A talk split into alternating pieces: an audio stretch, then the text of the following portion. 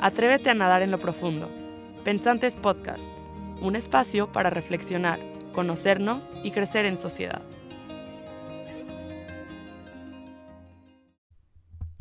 Hello pensantes, ¿cómo están?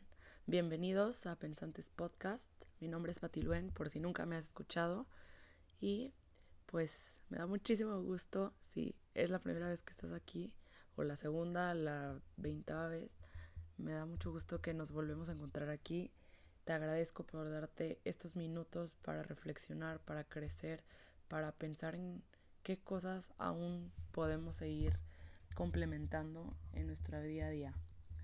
Pues, ¿cómo están primero? Espero que se encuentren bien, que no estén tan abrumados y si sí, o si tienen un día pesado, una mañana pesada o ya están en la noche, no sé a qué horas me están escuchando, pues estos momentitos les ayude para relajarse y para volver a la vida.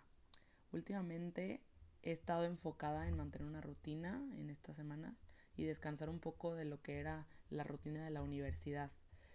Aunque tengo más tiempo, no les voy a mentir, a veces siento que no me alcanza. O sea, de verdad yo siempre he sido una persona y una mujer que pues me gusta aprovechar cada segundo al máximo, ¿no? Y terminar el día agotada, pero feliz por lo que he logrado.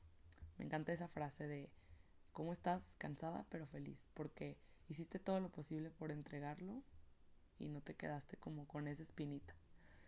En muchos episodios hemos hablado sobre la productividad, pero últimamente yo he notado que estamos obsesionados con hacer más y más y más. Y a ver, es normal. Voltea a ver hacia afuera todo es ruido, todo es haz, proyectos, eh, si no haces cosas no eres nadie, o sea, como que creemos que mientras más actividades tengamos, más valiosos somos. Y eso yo sí considero que ha llevado a olvidar lo más importante, que es nuestra valía personal. Y la valía personal nunca se va a medir por la cantidad de cosas que hacemos. Y hoy te vengo a recordar que sea lo que ahorita tú estés haciendo, ya eres suficiente. Qué chido, ¿no? O sea, ya ya eres suficiente por ser Juanito, por ser Pedrito, por ser esa persona que existe. Así que hoy te invito a que aparte de que reflexiones sobre el tema que vamos a ver hoy, te lleves como este mensaje tan bonito a tu día, ¿no? Y si ves a alguien más, compártelo, porque a veces se nos olvida que, que ya, ya somos suficientes, no tienes que hacer nada o comprobarle a alguien que eres alguien, sino que ya lo eres. Estoy en un proceso de redefinir mi estilo de productividad, pero quiero compartirles una técnica que me ha sido de muchísima ayuda. Hace poco les pregunté en redes sociales qué les gustaría escuchar más en el podcast y una amiga me comentó que le gustaría saber cómo tener una rutina que pues, te guste más, que te apasione, que te motive. Y la verdad me dio risa porque dije, a ver, es que siento que todo el mundo queremos eso, ¿no? O sea, ser felices y tener una rutina que digas, wow, me levanto, abro los ojos y como si fuera una película, ya amaneces todo arreglado y listo para seguir, ¿no? Ay, no, tuve que hacer una pausa comercial porque mi perro no dejaba de ladrar, pero bueno, esto no va a impedir que sigamos grabando. Pero les estaba contando que, a ver, sé que el término rutina a veces suena aburrido, pero no tiene por qué ser así. Todo depende de cómo veamos las cosas. Y la vida es así, la vida nos pasa y solo depende de nosotros la forma en la que decidimos ver eso que nos pasa. Así que yo creo que nuestras decisiones y cómo organizamos nuestras actividades definen cómo vivimos cada día. Y sí, aquí te quiero decir que es tu culpa si no te gusta la rutina en la que tú estás. A ver, suena gacho. Obviamente hay cosas y circunstancias que nos hacen tener rutinas que ahorita tenemos.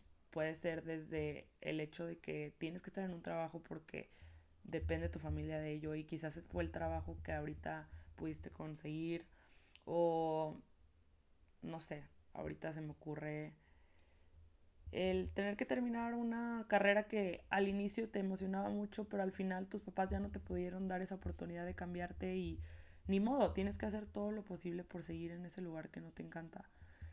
Y no quiero que hoy te lleves esa idea de que, ay, es que es tu culpa que no estés disfrutando tu rutina, pero quizás sí sea tu culpa la manera en la que estás viendo eso que no te gusta. No sé si me doy a entender. Como te digo, a lo largo de la vida vamos a enfrentar todo tipo de etapas, etapas que nos encantan, etapas que no nos apasionan tanto. Y es en esos momentos cuando vamos eligiendo qué nos acerca más a la vida que deseamos tener. Como les decía, hay cosas que a veces pasan y tenemos que afrontarlas, como el estar en un trabajo que no nos gusta o estar en una relación que, que al inicio también te gustaba, pero luego se volvió rutinaria y sabes que vale la pena, pero ahorita están pasando por una etapa difícil. Todos estamos en una etapa, pero tú tienes que ir definiendo qué decisiones te van a ayudar a acercarte a eso que quieres tener. Y a mí, te soy sincero, a mí me encanta ser muy intencional con lo que hago. Y lo que esto significa que hago las cosas con un propósito claro. Claro que esto ha sido con el tiempo, no es como que ya de un día para otro ya supe el porqué de las cosas que hacía. Pero esto me ayuda a sacarles el mayor provecho y me encanta vivir con todo con muchísima intensidad.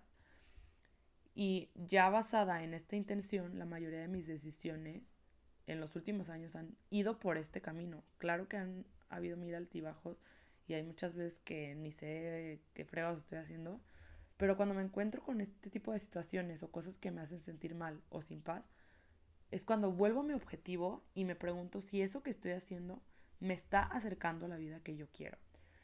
Es importante que sepan que no estoy sugiriendo que todo lo que hago tiene que estar relacionado únicamente con mis metas. Por ejemplo, ay, sí, es que ella solo em, se arregla de tal forma porque ese es su objetivo. O va a esos lugares porque es su objetivo. Pues no, a ver hay lugares o cosas o eventos que quizás voy a ir y es porque son parte de la vida.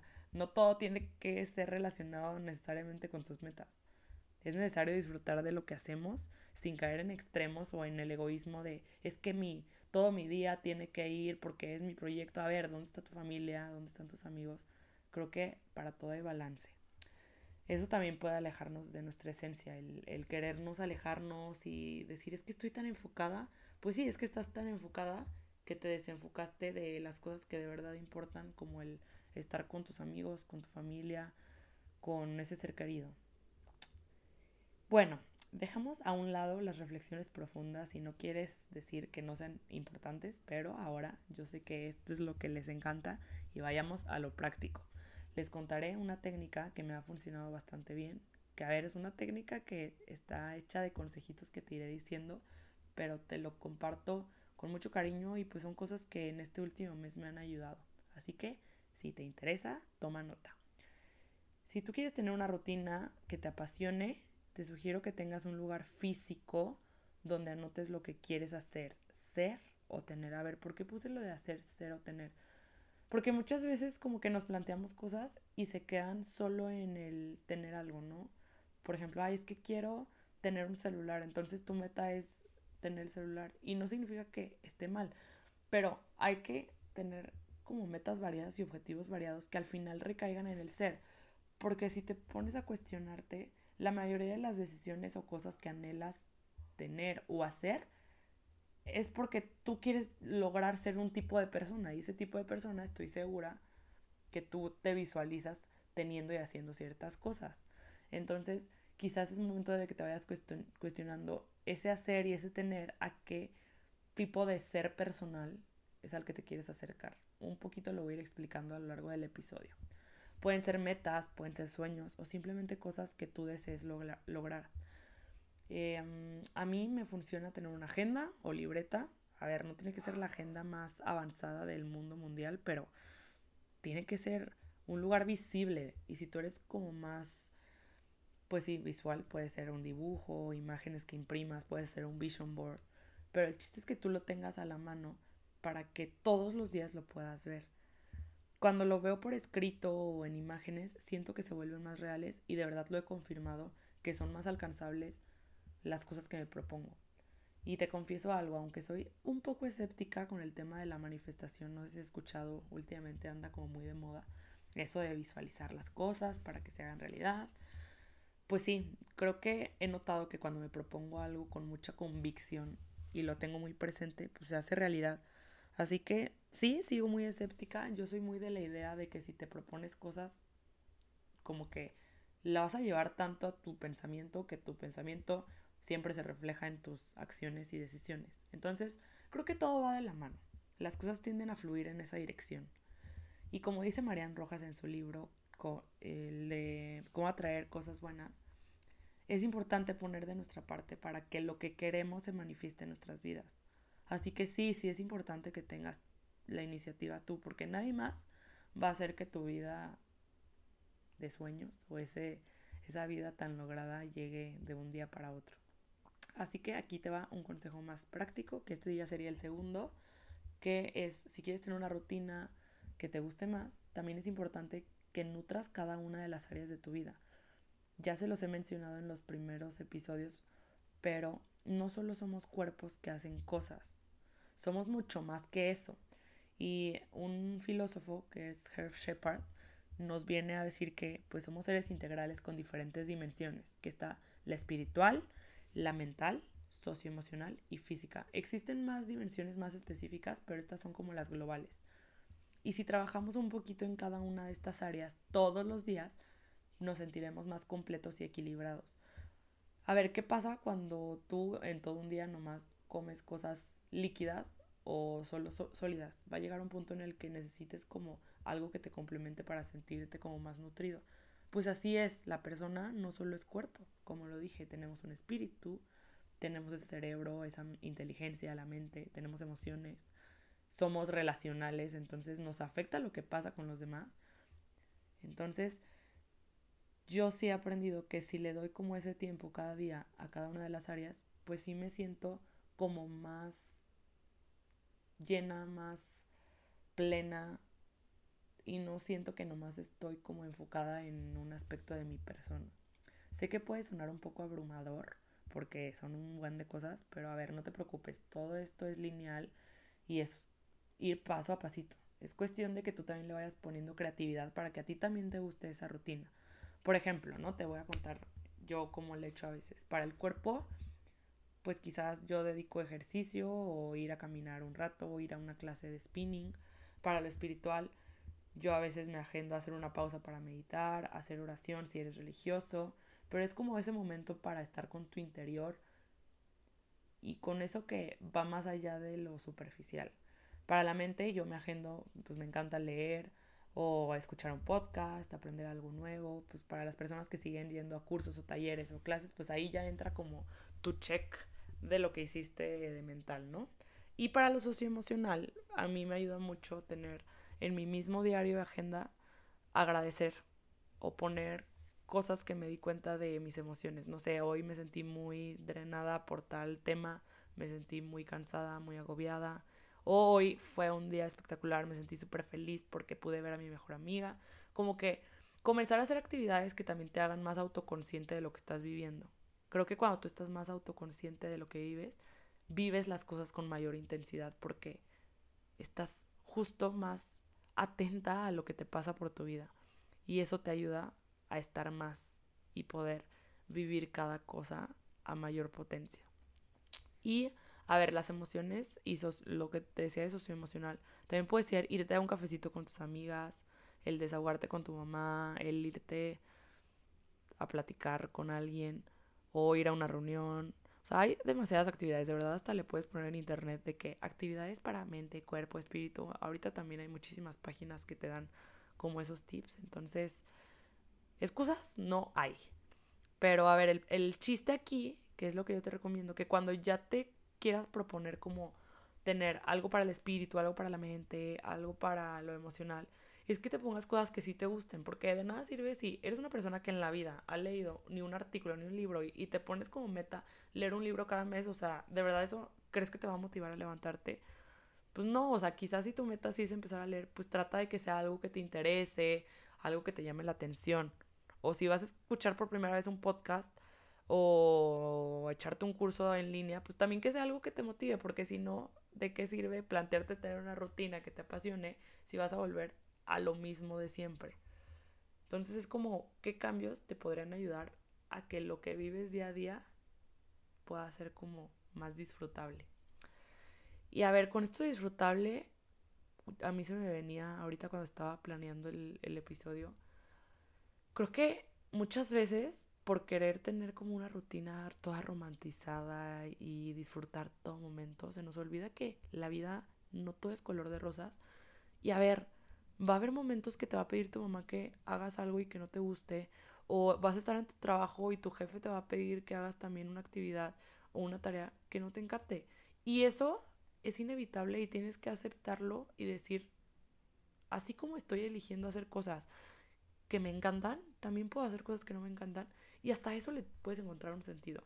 Como te decía, a mí me encanta ser súper intencional y eso me ayuda a disfrutar la vida, pero es un disfrute en el que aprendo a vivir cosas que no me apasionan, pero las convierto en algo apasionante porque hago cosas que no me gustan, que no sé, les comparto, no sé, no me gusta lavar la ropa, pero bueno, digo, es que hay una amiga que está batallándole un montón con tal tema con su familia, entonces yo voy a hacer esto para ofrecerlo.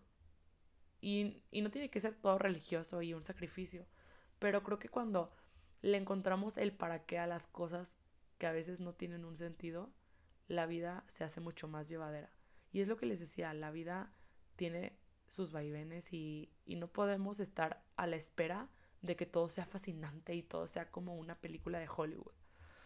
Así que lo interesante es que estas áreas no están aisladas, están interconectadas, así que piensa que si tú empiezas a trabajar en, el, en la mente o en el cuerpo, pues está conectado. Por ejemplo, yo voy a una clase de ejercicio, pero a ver, también estoy trabajando en la mente, porque somos seres que no estamos divididos, como te digo, somos integrales. Entonces, tú piensas que aunque un día tú sientes que no estás trabajando en una área, claro que le estás trabajando.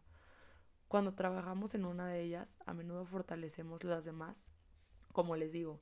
Y es como un efecto dominó, pero en una versión más positiva, ¿no?